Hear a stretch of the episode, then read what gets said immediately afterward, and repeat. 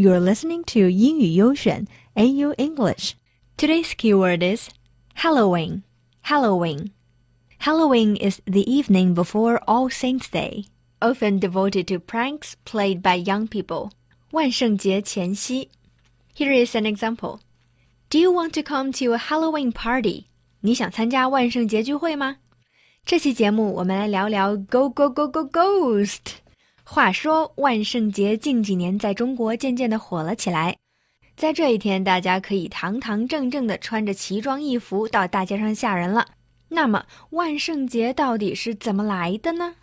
Halloween is the night of the thirty-first of October. It is thought to have evolved from the ancient Celtic holiday of Samhain. The Celts used the day to mark the end of the harvest season and the beginning of winter. 凯尔特人相信，这个季节转换的日子，冥界和人类的世界会相互连接。It is the time when ghosts and witches can be seen.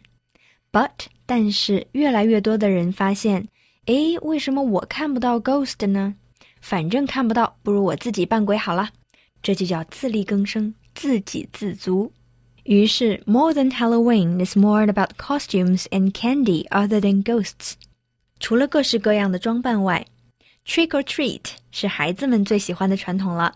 Children in costume will go from house to house asking for treats such as candies with the question trick or treat。十月三十一号就是这个周六哦，哈哈，准备好糖流星，我可能去敲门哦。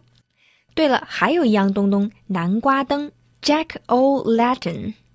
A jack-o'-lantern is carved pumpkin, named after the phenomenon of strange light flickering over peat bogs. 每年这个时候，家长都会费尽心血，起早贪黑给孩子雕南瓜灯。当然啦，雕成什么样就看爸爸妈妈的手艺啦。我也要去卖南瓜去啦。See you next time.